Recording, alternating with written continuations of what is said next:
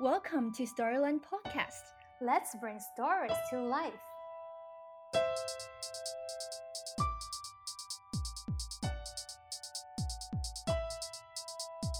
I think luck only comes if you really put yourself out there to kind of receive that luck or, or to, to be there for it. For myself, so much of it was putting myself out there and, and kind of more throwing myself out there. And then some of those different things like luck came into me. Listeners. You're listening to Storyland's conversations with children's book authors and illustrators around the world. I'm your host, Gina. Today, I have on the podcast with me Cale Atkinson. He is the author and illustrator of many children's books, such as To the Sea, Explorers of the Wild, and Where Oliver Fits. In this interview we had together, Cale talked about how he was able to repeatedly throw himself into work that he has absolutely no experience in, and how that has contributed to the bold creator he is today. He also shares the one thing he always hopes to convey through the stories that he tells. Do you want to know what that one thing is? Well, listen on. Here is my interview with Cale Atkinson.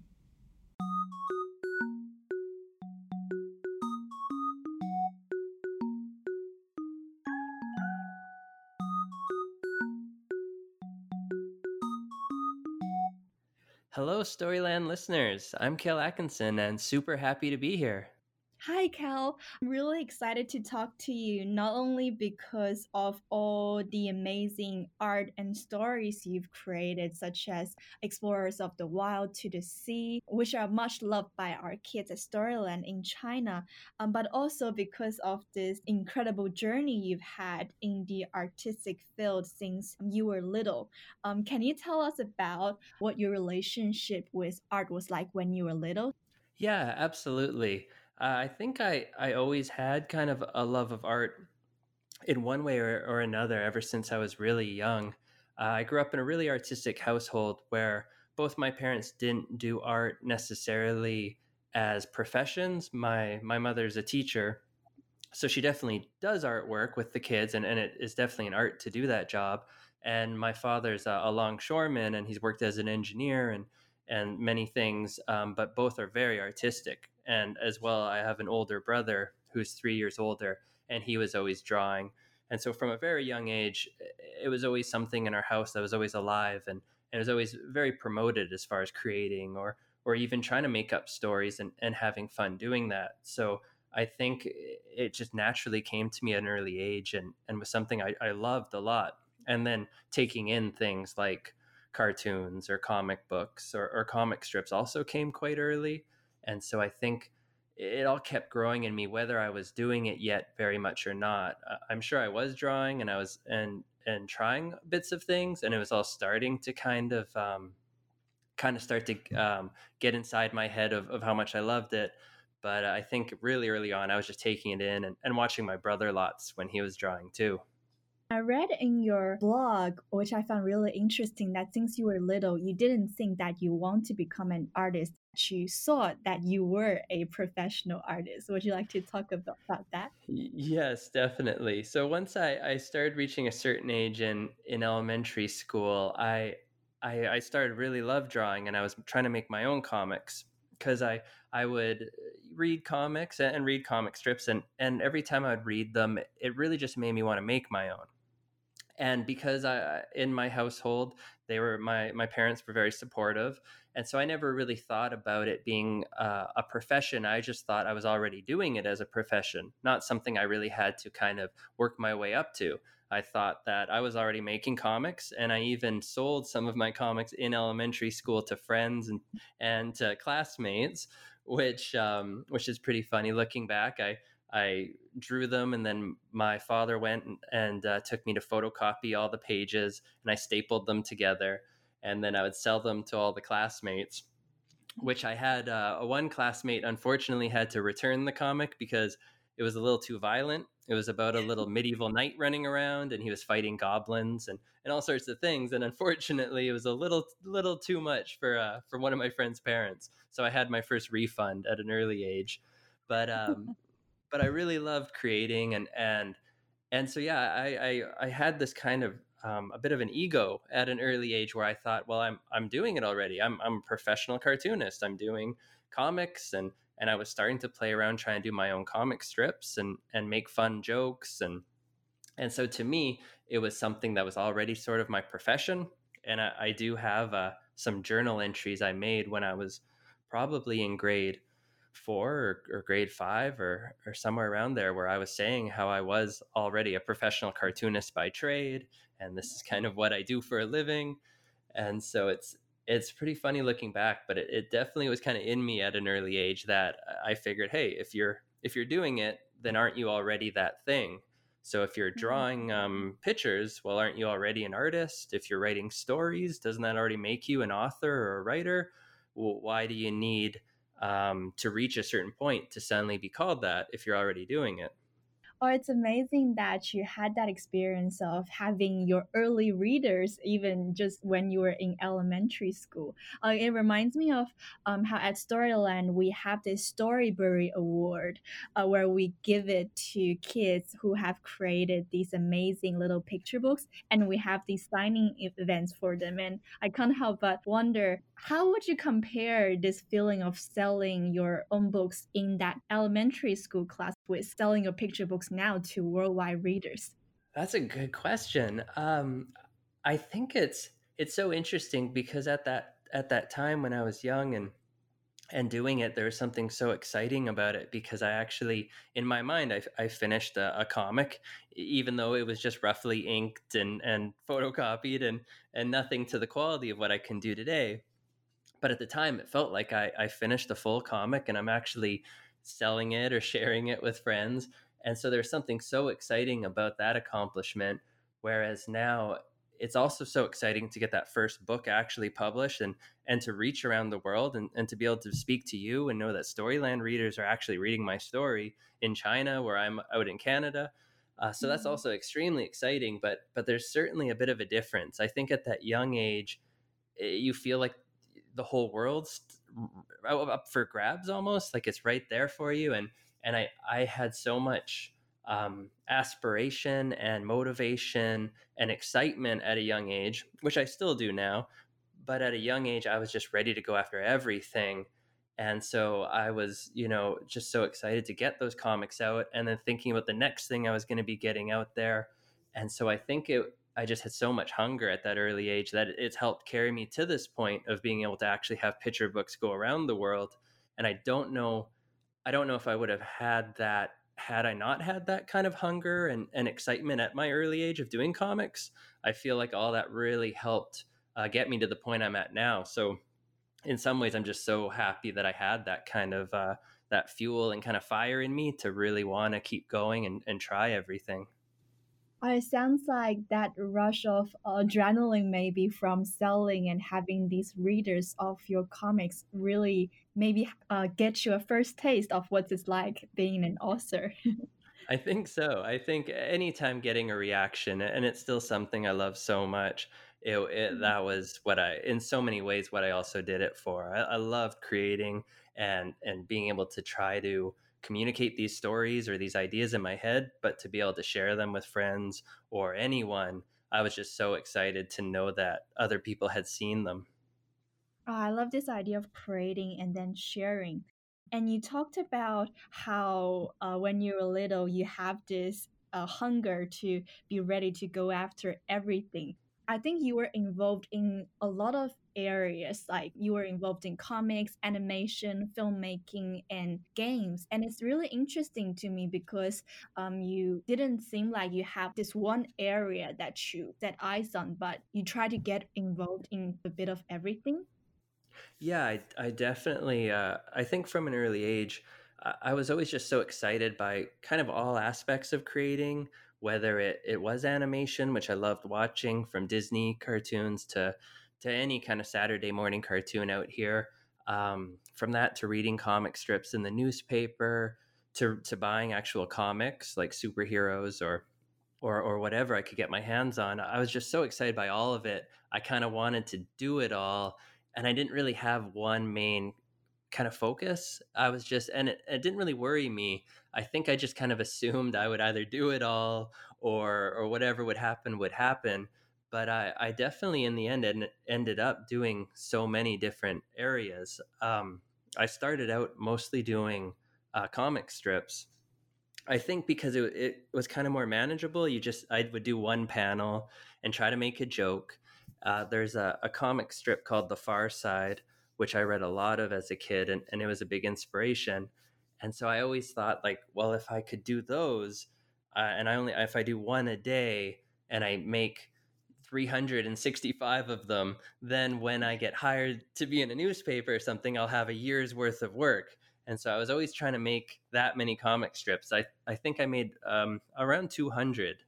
And, uh, and then I, I kind of learned at an early age um, that I could send them out. I, at an early age, I found this book that would give me addresses of lots of the uh, magazines and newspapers, kind of all over the world, that that would print and buy comic strips. So I was mailing out my comic strips to all these big newspapers and and all these big magazines. And uh, I, I, can't say I ever made it in any of them. I got a lot of rejection letters. Um, but I was really just I was so excited just to create and and to know that there was a way to get them out there and try to share them. And so even when I got rejections, I was just so excited that someone actually saw my comic strips and they and they even mailed me back this letter because so many of the things I would mail to, I would just never hear back. Whether they got them, whether they saw them, I wouldn't know. But when I got a rejection letter, it meant they actually looked at them. So I was always mm. really excited to get those. And I still have them all in a big binder. I have all, all sorts of funny rejection letters, and, and so I think, um, yeah, I, I, was just really excited about trying new things. So I would try the comic strips for quite a while, and I, I got them published in some kind of uh, free newspapers in my city, which was really neat. And and then I kind of kept just almost um, bouncing around to different things, and and it was really interesting because I never really had um, a direct goal when I did it. I, it. It's kind of almost what came up, or almost that that um, the the feeling or the situation when you kind of put yourself out there, and then what might actually show up from it. And so I'd always throw myself out there, and then certain opportunities might come up, or I would somehow meet someone or, or find out about something. And so a lot of the time for myself, it was kind of just doing what I loved excitedly and and just going for it. And then sometimes certain other opportunities might start to show themselves that I never would have really expected. Um, as far as um, later on, I, I worked in video games, and it wasn't really ever something I had thought about. Uh, not because I wouldn't want to, but I just didn't really know that that was there as an opportunity necessarily. And so it was really interesting to see these things, and and then kind of some things that I would try. Maybe I'd learn that it wasn't really for me, uh, and so then it kind of made my path alter a little bit. But I I was really a big fan of just trying lots of stuff, and and the thing is, you don't really know until you try. And there's so many things out there, and and it's kind of yeah, a big part of learning is just kind of getting out and doing it. And so uh, for me, a, a, lot of it at an early age was I wanted to become uh, a Disney animator was kind of one of my goals as far as well where where do i see myself or what do i see myself doing? And then as i worked in a bit of animation i started finding other things i actually really loved and then in the end my kind of uh, dream or goal kind of altered and changed because i found out i actually really love telling my own stories. And so what are the ways i can do that instead of working maybe trying to animate or draw other people's stories and so it was really neat. All the different things I've done kind of have taught me and shown me different things along the way. It's interesting to hear that, even though, as you mentioned, you have this vision of maybe doing, um, becoming a Disney animator, but at first you didn't really have a specific goal in mind. You were just showing up, doing the things you love. And I love that just by doing things, all these resources and opportunities show up for you, and then you discover what you might be passionate about.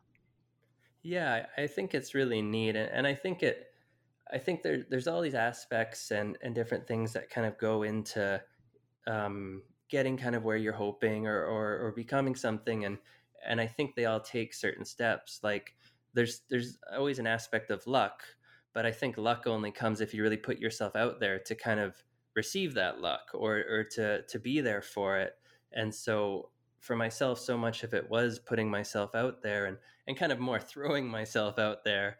And mm-hmm. then some of those different things like luck came into me, maybe meeting someone or maybe um, something coming out of it. But if I never actually put myself out there, then none of those things would have really come up.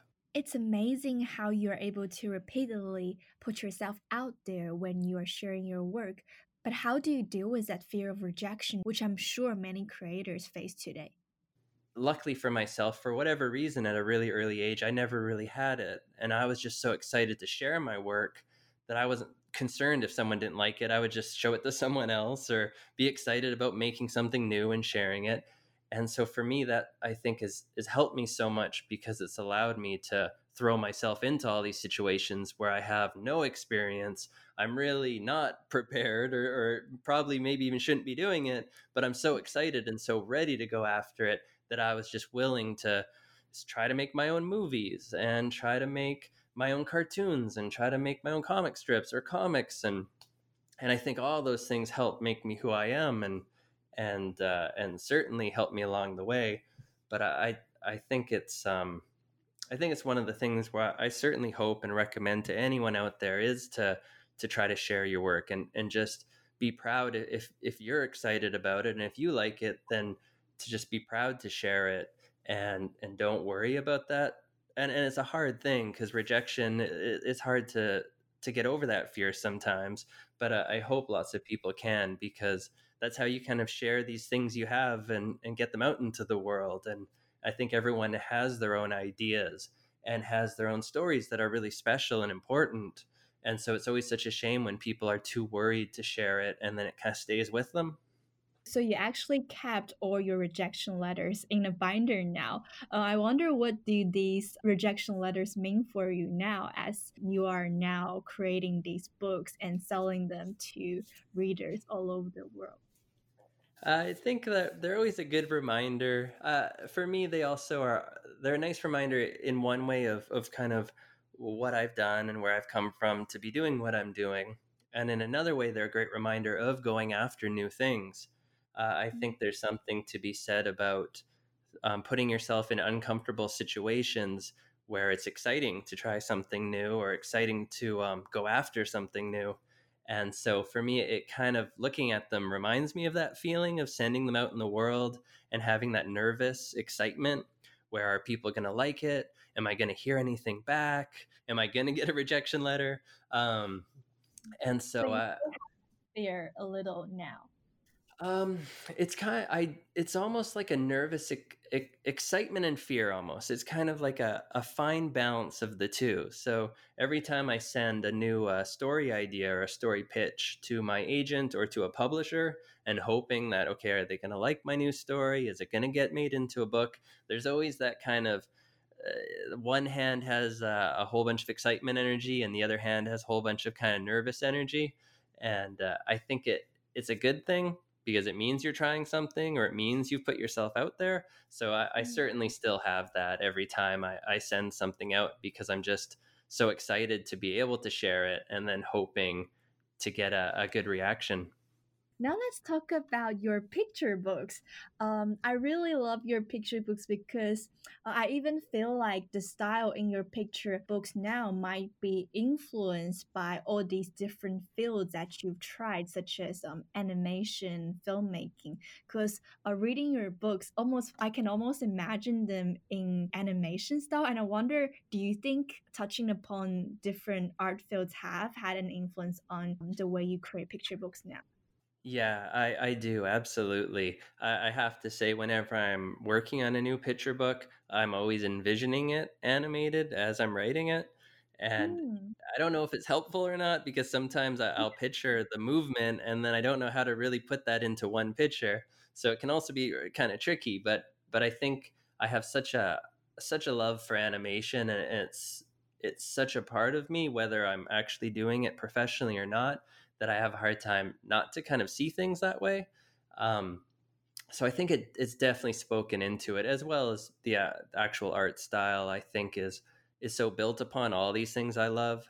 whether it is even some of the comic strip artists that I love, or animators, or or children's book um, illustrators. I think it, they've kind of all leapt into my head and and merged into this style that I have now. But uh, it, it's definitely from all these influences.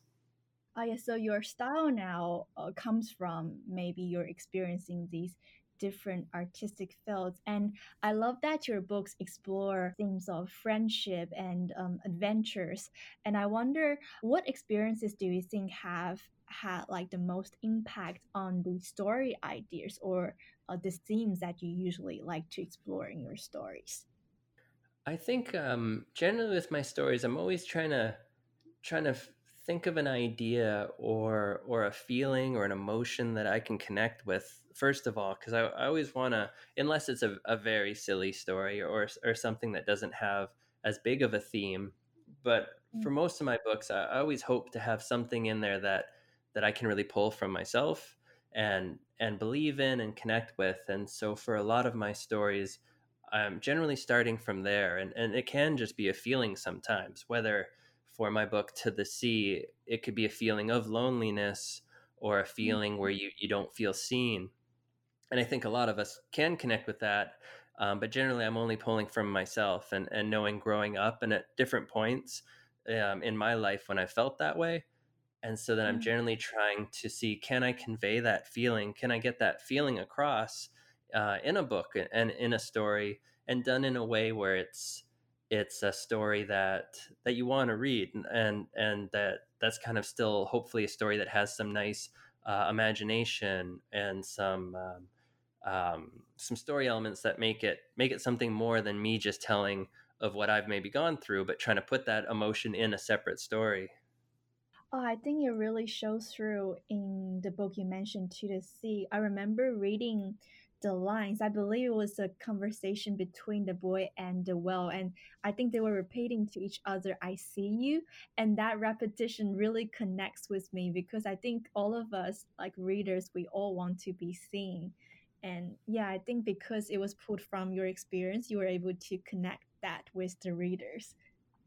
Yeah, I'm so happy that that you connected with that as well. It's it's definitely I think for myself it, it just feels like there there's always something to be said about books you read that that that have that feeling to them where some other books can be trying to even say a really positive message but i find there's kind of a level of something feeling genuine where it feels like the author uh, kind of went through that or, or they're speaking through some kind of truth in it versus mm. trying to just write an idea or and it would be like if i wanted to write a story that I didn't really feel. I don't think it would come across, or and maybe it would, and, and it could just be um, writers that are really good can do that. I, for myself, I, I don't know if I'd want to. I, I kind of like writing about things that I can feel and know because I just think that will come across in some way and be in the book.